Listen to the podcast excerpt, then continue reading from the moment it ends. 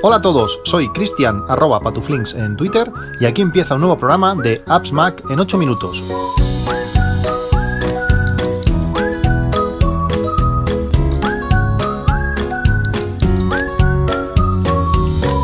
Hola a todos, 14 de julio de 2020. Parece mentira cómo está pasando el, verano, me está pasando súper rápido. Eh, si me seguís desde hace tiempo, desde hace años, sabéis que en verano me es muy complicado grabar. Cuando están los niños en casa, eh, los horarios normalmente son, diferentes y se me complica todo, todo mucho. Y este año, pues con todo el tema del COVID, pues aún, aún más. Mi mujer teletrabajando y estas cosas, la cosa se, se, complica y me hace difícil, pues... Eh, sacar tiempo solo para poder eh, grabar.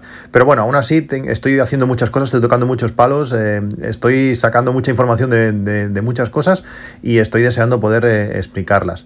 Hoy quiero hablaros, bueno, de alguna de las cosas que hemos hecho estos estos días. Sabéis que cada fin de semana hemos intentado eh, pues hacer alguna ruta, caminar, eh, pasear por la montaña, pasar tiempo juntos eh, fuera de, la ciudad y estando pues, lo, más solos, lo más solos posibles. se complica todo mucho con el tema de las mascarillas que, que os voy a contar. Pero, pero bueno, hemos pues sacado tiempo para, nosotros y, realmente eh, eh, se agradece. Este, este, este lunes, ayer, sí, este lunes eh, fuimos a hacer una visita guiada por una, por una bodega cercana, en un pueblo que está pues, a unos 30 o 35 kilómetros de, donde vivo, que se llama Cabra, Cabra del Camp. realmente lo tienen súper bien montado. Si no habéis hecho nunca una visita a una, a una, bodega, os lo recomiendo. Son, son sitios muy peculiares, con olores muy muy, intensos. Realmente eh, me encanta las veces que, hemos podido hacer alguna visita de este tipo pues siempre sacas eh, muy buena experiencia y además entiendes pues bueno la, dificultad que tiene pues la creación de vinos o de cavas o de, o de lo que sea. Pues como digo esta, esta, esta bodega en concreto pues lo tiene muy, muy bien montado y es sorprendente como, como una bodega eh, pequeña una bodega familiar que prácticamente son cuatro personas y sin el prácticamente son cuatro personas los padres y los dos y los dos hijos eh, aunque lógicamente cuando llega el momento de la recogida pues contratan a alguna persona más pero bueno son ellos cuatro uno hace de sommelier, el otro hace de enólogo, el otro lleva la gestión de las finanzas y, la, y el otro pues mm, se dedica un poco más al, campo, pues estas cuatro personas pueden crear eh, vinos tan buenos y tan populares en, la zona, como se mueven para todo el tema de, marketing, de, darse a conocer, de promoción y estas cosas. Realmente es, muy curioso. Eh, pero bueno, lo que iba. Em, esta, esta, bodega en concreto tiene, tiene visitas con, degustación, como, como todas las, bodegas. Al final lo que ellos buscan es, eh, pues por una pequeña cantidad, pues eh, promocionar sus vinos, que, que los conozcas, que los pruebes, eh, que, bueno, que los llegas a apreciar, ver sus diferencias y que llegue el momento pues que los puedas comprar allí o que en otro momento, pues cuando te nombren ese vino, pues ostras, sí, lo probé allí, me gustó, pues venga, va, ponme una botella de, de ese vino. Eh, como, muchas bodegas eh, hacen eso, pero ellos además eh, tienen actividades eh, varias. es curioso, tienen montadas un montón de, un montón de cosas paralelas a, todo esto. Y una de ellas, una de estas actividades que, puedes hacer cualquier día del año, porque hay otras que tienes que hacerlas en, fecha, en fechas concretas o en fines de semana o, en octubre cuando es la recogida o en septiembre o cuando sea, pues una de estas actividades especiales que ellos tienen eh, se llama Walk and Wine, eh, camina y vino, algo así.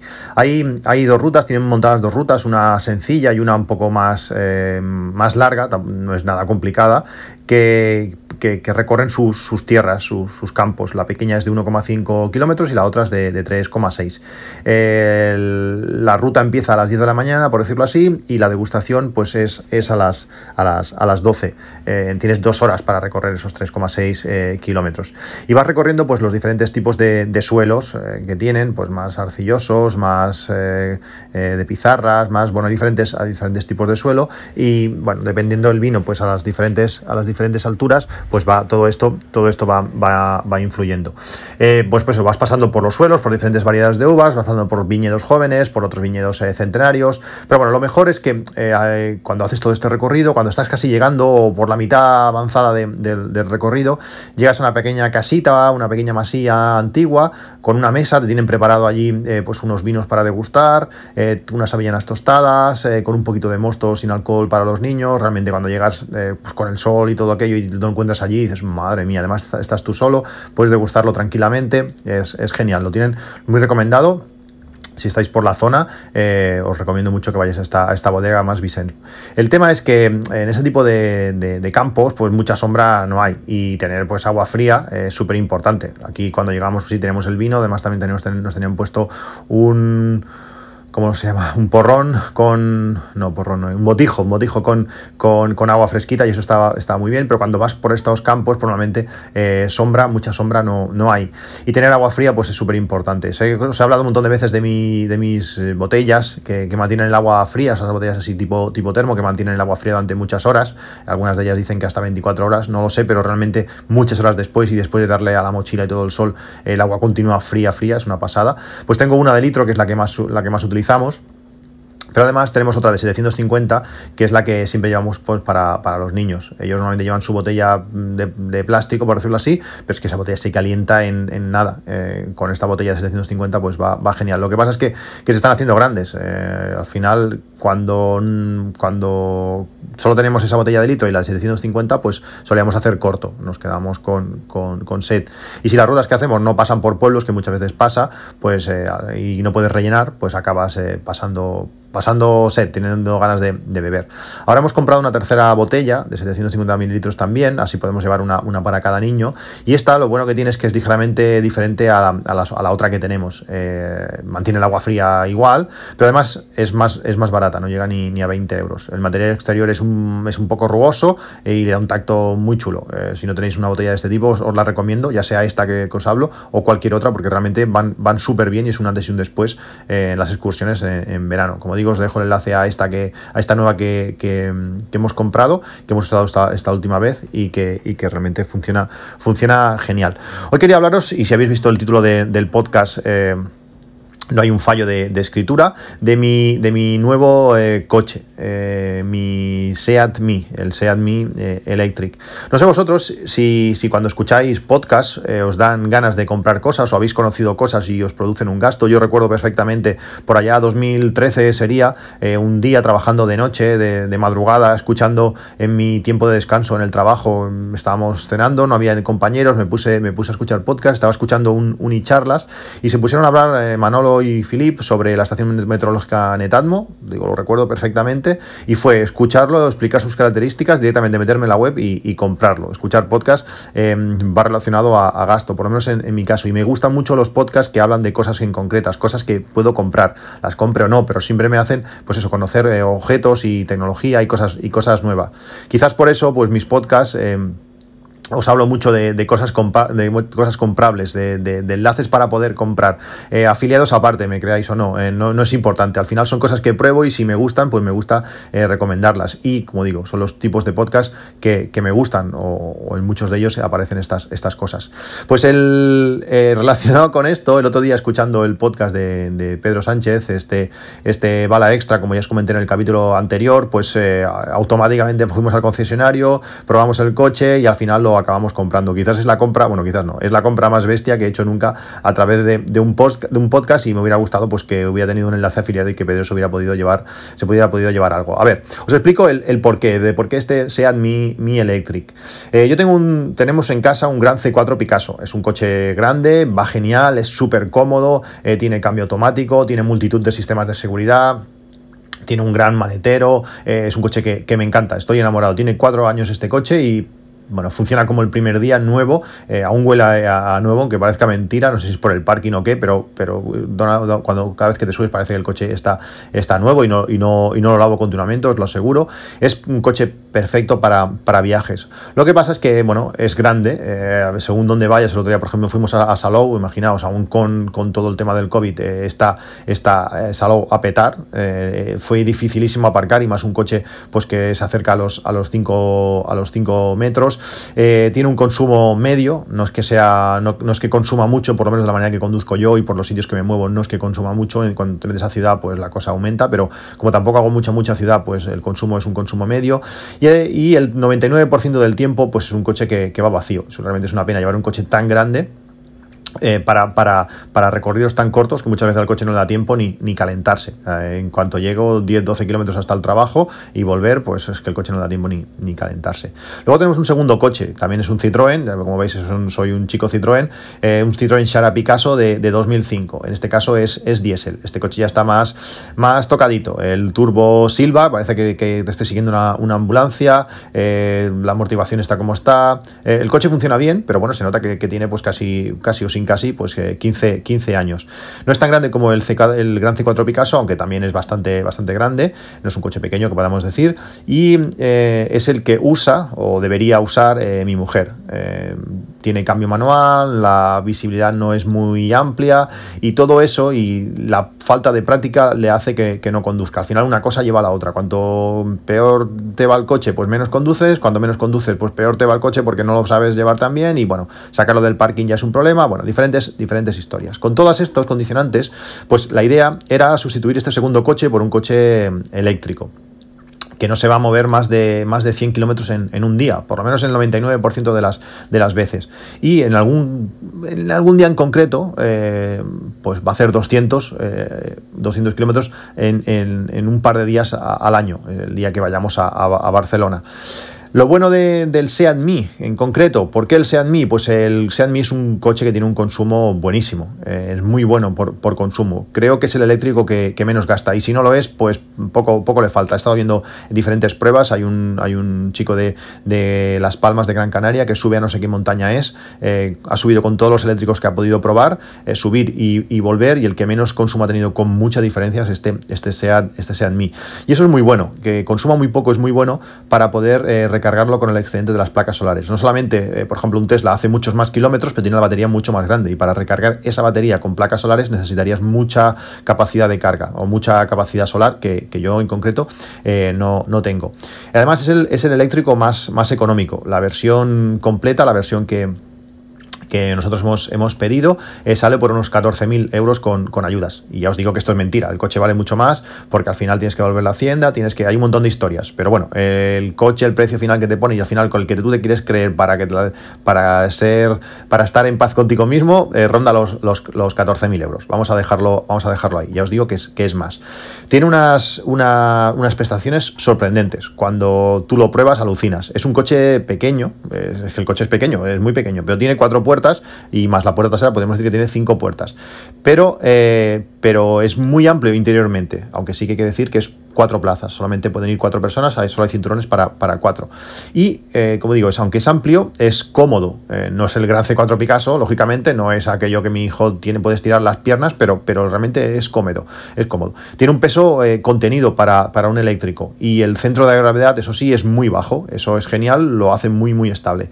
Además, tiene como todos los eléctricos, potencia instantánea. En cuanto tocas el acelerador, ¡pum!, se dispara. Y eso da una sensación eh, increíble, que junto con el tamaño y el poco peso relativo que tiene, pues da una salida espectacular. En la prueba que hicimos, en los semáforos sales primero, aunque no quieras. Tú pisas un poco y el coche se dispara. Eh, por mucho coche que tengas a los lados, seguro que hay coches más potentes, con mucho más ruido, que van a salir más rápido si quieres, pero lo normal es que salgas tú, primero. Y eso es, eso es curioso. Además, eh, en ciudad es súper cómodo. Eh, podemos elegir, la intensidad de la frenada regenerativa, pudiendo incluso conducir con un solo pedal. Y, eso me encanta. En el poco rato que, lo, que conduje el, Mi, y también me pasó cuando conduje el, Tesla, ya no quieres volver a, a no tener esta frenada regenerativa. Esto, si no lo sabéis, cuando, cuando vas soltando el acelerador, el coche va, va frenando, eh, va regenerando energía.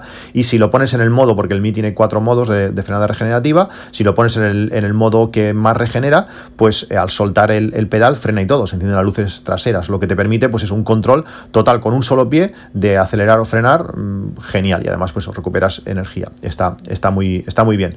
También lo que hace es que no gastes frenos. Los frenos normalmente en los coches eléctricos no, no se gastan. Este coche eh, pues tiene una autonomía interesante eh, que permite hacer cosas. Eh, según el ciclo WTP, que incluye recorridos mixtos de autovía, ciudad y no sé qué más, son unos, unos 250, 260 kilómetros. Y si lo que haces es realmente ciudad, pues son más de, más de 300. he visto muchísimas pruebas y la gente lo, corrobora. realmente esto es, así.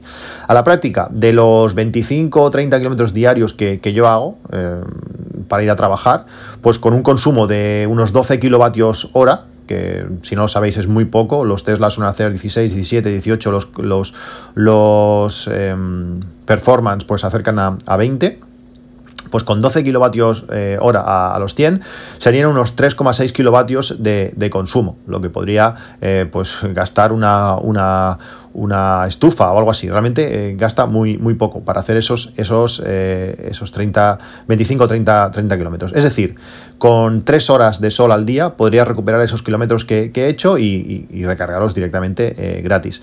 Pero ya no solamente eso, si cargas el coche por la noche, que seguramente es lo que acabaré haciendo, ya que por el día pues enviaré, enviaré kilovatios a, la red y los recuperaré por la, noche, porque hay momentos que en tarifa Super Valle lo que tú envías te lo pagan igual que lo que tú consumes por la noche y así no dependes tanto pues, que el sol va y viene, pues eh, si realmente cargas el coche por la noche, que, seguramente lo que haré, como digo, el coste de esos 30 kilómetros serían unos 10 céntimos de, euro. Imaginaos, 30 kilómetros, 10 céntimos de euro. En la tarifa eh, Super Valle, parece algo, algo ridículo. Ahora estoy gastando pues unos 2 euros con 20 para hacer esos, esos mismos 30 eh, kilómetros a consumos contenidos, yendo tranquilo, bajando, eh, encontrando, dejando casi, no punto muerto, pero dejando sin acelerar que el coche caiga en unas distancias. imaginaos, eh, pongamos IVAs, IVAs, y más cosas, para hacerlo un poco más redondo, para que la diferencia no sea tan así, pues pongamos que uno te cuesta 15 céntimos y el otro 2 euros. Porcentualmente es un, es un escándalo la diferencia de una cosa a, la otra. Pero no, ya, el ya no solamente es ahorro, porque seguramente nunca llegaré a amortizar el gasto extra que implica un coche eléctrico, cambiarme el coche o lo que sea aun contando, pues eso, el que hay ahorros en autopistas, en Cataluña, por ejemplo, ahorras el 75% del coste de la autopista, que hasta febrero era el 100%, en los días laborables era, era gratuito, también hay parkings gratuitos, también hay otras ventajas, pues que, que bueno, cada ciudad tiene sus, sus cosas sino que al no tener que ir nunca más a una gasolinera, pues eso ya se agradece. Al salir de casa, siempre tener el coche a punto, eh, a mí eso me parece genial, odio ir a, las gasolineras. A veces apuro, mucho, bueno, siempre apuro mucho el, el depósito pues, para intentar ir las menos veces posibles a, echar, a echar gasolina. Es curioso como estamos acostumbrados, pues eso, a perder 15 minutos sin echar gasolina, que, sí, que podemos tardar 3, pero lo normal es tardar más de 3 minutos. Eh, te puedes ir a 10 o, 15 eh, relativamente fácil. Por lo menos en la que yo voy, que es la de las más baratas, siempre siempre, hay cola. Eh, hay dos muy cercanas que son de un precio bastante más económico que, las, que las gasolineras eh, más conocidas y siempre, siempre, siempre hay cola. Además, parece que todos tenemos un curso de, riesgos laborales y que podemos hacer eh, tocar una manguera con producto inflamable y que en cualquier otra situación deberías ponerte mil EPIs, pues podrías, aquí puedes hacerlo sin, sin, nada, porque aunque es obligatorio que hayan guantes, muchas veces no hay y si no hay, pues lo acabas echando, lo acabas echando igual. Y ahora además la mayoría de gasolineras que son eh, autoservicio, pues con todo el tema del COVID, eh, tocar la manguera del otro, tocar los botones, poner no sé qué, es, bastante rollado. A mí no me gusta nada ir a, la, gasolinera y con el tema eléctrico, pues todo esto se, solucionará. Eh, lo de la gasolina parece una tontería, pero es que lo podemos echar gasolina 20 o 30 veces al año, depende de los kilómetros que, hagamos. Y, bueno, si calculas en tiempo solo, pues ya, ya, es, ya es un rato. luego, también es un problema, pues eso, que parece que perder ese tiempo en una gasolina no es no pasa nada, pero cargar fuera de casa los, algunos días durante viaje, pues eso sí que puede ser un, inconveniente. Pero bueno, es, supongo que es acostumbrarnos y hay problemas que ya los tenemos eh, más que luego ya lo tenemos más, más asumido. Luego está toda la parte inteligente del Mi. Y eso que el Mi no es un coche muy inteligente, no, no es un Tesla, no, no, tiene tantas cosas, no permite muchas de las características que, que hacen más, más espectacular un Tesla, ya no solamente en, en cuanto a a, potencia. Tiene su app, en su app podemos ver pues, muchos datos de, la conducción, también podemos ver pues, los consumos, cómo gestionamos, cómo cómo nos movemos y todo, eh, todo eso está muy bien. Y además tiene opciones de, gestión remota, que eso es, lo chulo. Pues allí podemos ver pues, dónde está aparcado, si está abierto o cerrado, si las eh, luces están encendidas y, más cosas. Pero lo mejor, lo que más me gusta, lo que tengo más ganas de probar es eh, poder encender el aire acondicionado a, distancia y que al llegar el coche, pues el coche esté fresquito. Que vayas a la playa y antes de, ponerte la ropa normal o lo que sea, o quitarte el bañador, le des al aire acondicionado y cuando llegues al coche, oh, qué bien se da. Además es sorprendente lo poco que gasta el aire acondicionado, por lo menos en, el modo frío. En modo caliente gasta una, burrada y estos tipos de estos coches, por lo menos el Milo tiene, eh, tiene eh, asientos calefactables, que parece que es bastante más eh, óptimo en cuanto a energía que calentar el, habitáculo mediante, aire. Bueno, en resumen, y reconozco que es una manera de, autoconvencerme. Igual que os estoy diciendo todo esto, os podría decir exactamente lo, contrario. Pero la gracia que tiene es que, es un coche pequeño, que es fácil de aparcar, que tiene muy buenas prestaciones eh, aún su precio, que el coste de mantenimiento y circulación es bajísimo, por no decir nulo en la mayoría de los casos, que es ecológico, que eso también está, está muy bien. Eh, porque lo voy a cargar con mis placas y la energía la voy a generar yo, va a ser energía limpia del sol. Además es de muy fácil conducción para mi mujer, esto va a ser, va a ser un, lujo pues tener ese coche pequeñito automático que le das y sale y bueno, para ella va a ser, tiene muchas ganas, ella, ella casi tiene más ganas que, yo de, conducirlo. Eh, bueno, a ver, a ver qué pasa con, este Mi. Lo malo que tiene este Mi, bueno, pues aunque, aunque el concesionario eh, fueron optimistas o te, lo, o te, quieren vender como algo optimista, pues dijeron que la entrega es en septiembre, pero no se lo cree ni él. Eh, la verdad es que, no lo espero hasta, hasta el año que viene. Seguramente hasta el año que viene no, lo tendremos. Sabéis que hay grupos de Telegram para todo y de todo, y por supuesto, pues también hay uno para, para, los conductores, los propietarios del Seat Mi. Hay gente que lo pidió a finales de, de enero y aún no lo tiene, imaginaos. Lo que, lo que no me da muchas muchas, esperanzas de tenerlo para septiembre, como me dijeron en el concesionario. Va a ser, va a ser, va a ser peor que, la bici que, compré en abril, que, aún no la tengo. Os hablé de ella demasiado pronto, quizás. Eh, me dijeron, llamé el viernes y según me dijeron, pues eh, la bici la espero, se espera para final de, julio. Hasta agosto seguro que no, que no la tengo. Igual nos confinan antes de, tener la, la bicicleta. Bueno, pues esa, pues esa es la idea, pasarme al coche eléctrico, dejar el grande para, viajes largos, aunque dependiendo de lo bien que vaya el mí, igual lo acabo, lo acabo vendiendo. Y si, no sé, si algún día me hace falta un coche para más recorrido, pues lo, alquile, que si lo voy a usar un par de veces al año no me va a salir a cuenta aunque solo sea pues por, lo que ya pague de lo que ya pague de, seguro y, ITV que, en septiembre cumple los cuatro años y tendré que empezar a pasar la, la, ITV cuando, cuando se habla de, coches eléctricos la mayoría de preguntas van sobre carga y autonomía. Eh, yo, yo el primero dónde, cuánto tarda en cargar, cuánto cuesta y estas cosas. Hoy no os voy a hablar de, de, lo segundo, eh, sino simplemente porque, porque aún, aunque la teoría me la sé, la teoría de cómo, de, cuánto tarda en cargar de estas cosas me la sé, eh, hasta que no lo pruebe no, no quiero hablar de ello. Seguro que cuando lo tenga, aunque sea el año que viene, ya os hablaré pero sí que dónde, dónde cargar. Y hay varias aplicaciones que os recomiendo que les echéis un, ojo si os pica la, curiosidad. Yo fue una de las cosas que, probé hace, hace, hace tiempo, eh, desde que vi vídeos de, Tesla, pues le he echado echando un ojo a estos, a estos temas y es sorprendente la cantidad de puntos de cargas que, hay, por lo menos en Cataluña, en Barcelona es espectacular y por mi zona pues también hay varios, hay varios puntos y muchos, o por no decir la mayoría de, los que tengo cercanos, son, son gratuitos. Tengo uno a 30 metros que, que es gratuito y me va a ir de lujo hasta que me instalen el, el, el, wall, el wallbox. Veréis cómo, hay más puntos de, lo que, de, los, que, de los que os imagináis. Ah, la aplicación por excelencia, por lo menos es la que yo he utilizado más para mirar, aún no la he utilizado a, la práctica, se llama Electromaps, es una aplicación gratuita, gratuita que permite eh, pues, ver puntos de carga, obtener información de estos puntos, eh, fotografías, la última vez que se usó, si se está usando. Y así comentarios de, otros usuarios, si funciona bien, si, si, hay problemas, lo que sea. También hay teléfonos, pues a veces para preguntar, eh, pues llamar, no sé, al encargado del punto de carga para que nos lo active o, lo que sea. Realmente está, está muy bien. Tenéis el enlace en las notas del podcast. Después hay otra aplicación que también es un servicio web y empezó como un servicio web y es, lo más importante que tienen, que se llama abetterrouterplanner.com. Tenéis el enlace, como digo, en las, notas del podcast. Y es eh, una web ya para planificar un viaje en coche eléctrico. Es, espectacular esta, esta aplicación. Em, tú cuando entras le defines, le defines eh, pues qué coche tienes, cuánto consume y todo, todo esto, y a partir de ahí hace, hace cálculos. Con el Mi eh, quizás no, no sé si tiene mucho sentido eh, estas cosas, ya que el recorrido que puedes hacer con el coche no es muy, muy grande, aunque sí, al ser tan pequeñita la batería, pues se, recarga, se recarga relativamente rápido. Eh, con pocos kilovatios de consumo eh, puedes volver a recuperarlos relativamente eh, rápido y seguir tu, camino. Aunque realmente para hacer rutas largas en un día no, no yo creo que no es, no es lo suyo. Pero bueno, si configuras los datos de tu coche, pues eso te va a calcular consumos, degradación, eh, de la batería, o sea, eso va a tener, lo va a tener en cuenta a la hora de calcular eh, la ruta, condiciones meteorológicas, si, si, hay más viento normal o lo que sea, si a qué batería vas a, qué porcentaje de batería vas a, vas a salir, a qué batería eh, quieres llegar, eso también es muy, muy importante porque él, dice, bueno, igual, al 1% llegas, ya, ya está, no, pues yo por ejemplo le pongo, quiero llegar mínimo un 25%, eso te va a hacer pues que cargues un par de veces o más rato en, durante, durante el, recorrido. Pues eso, te calcula, te calcula la ruta, la hora de salida y la hora de llegada, teniendo en cuenta, pues eso, dónde, cuándo y durante cuánto tiempo vas a, tener que, cargar. Realmente está, está muy bien esta, esta aplicación de servicio. Eh, de esta manera, pues eso, puedes simular eh, viajes y ver si el viaje es posible, que la, la, mayoría de los casos, por no decir todos los casos, el viaje es, es posible. Y además, si haces coincidir un poco pues las, las, comidas con los momentos de carga, hay veces que tienes que cargar 20 minutos, no más, pues eh, verás como el viaje es más factible de lo, de lo que parece. Realmente es, es, muy, es muy interesante. Por último, y cambiando radicalmente de tema, os quería hablar de, de una cosa que me pasó, pues eso, a, a finales de mayo.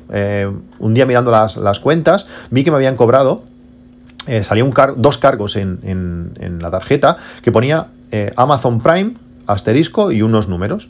9,25 euros, dos veces seguidas, el 30 de mayo. Mm, ostras, qué raro, empecé a revisar, eh, todo esto lo, vi rápidamente al meter los datos en, en INAP, vi que esto no lo tenía en ningún sitio, empecé a revisar mi cuenta de Amazon que no había comprado nada eh, en esas fechas ni por esas cantidades, luego me metí más, más bien en el extracto de esas operaciones y vi que la, compra había, había, sido realizada en, libras, algo que realmente me extrañó porque en Amazon UK he comprado muy poco y la última vez creo que fue en 2018 o algo así, sobre todo accesorios de cocina que allí en la web de UK tienen, tenían muchas más cosas, ahora, ahora realmente no, no lo sé, no lo he comparado.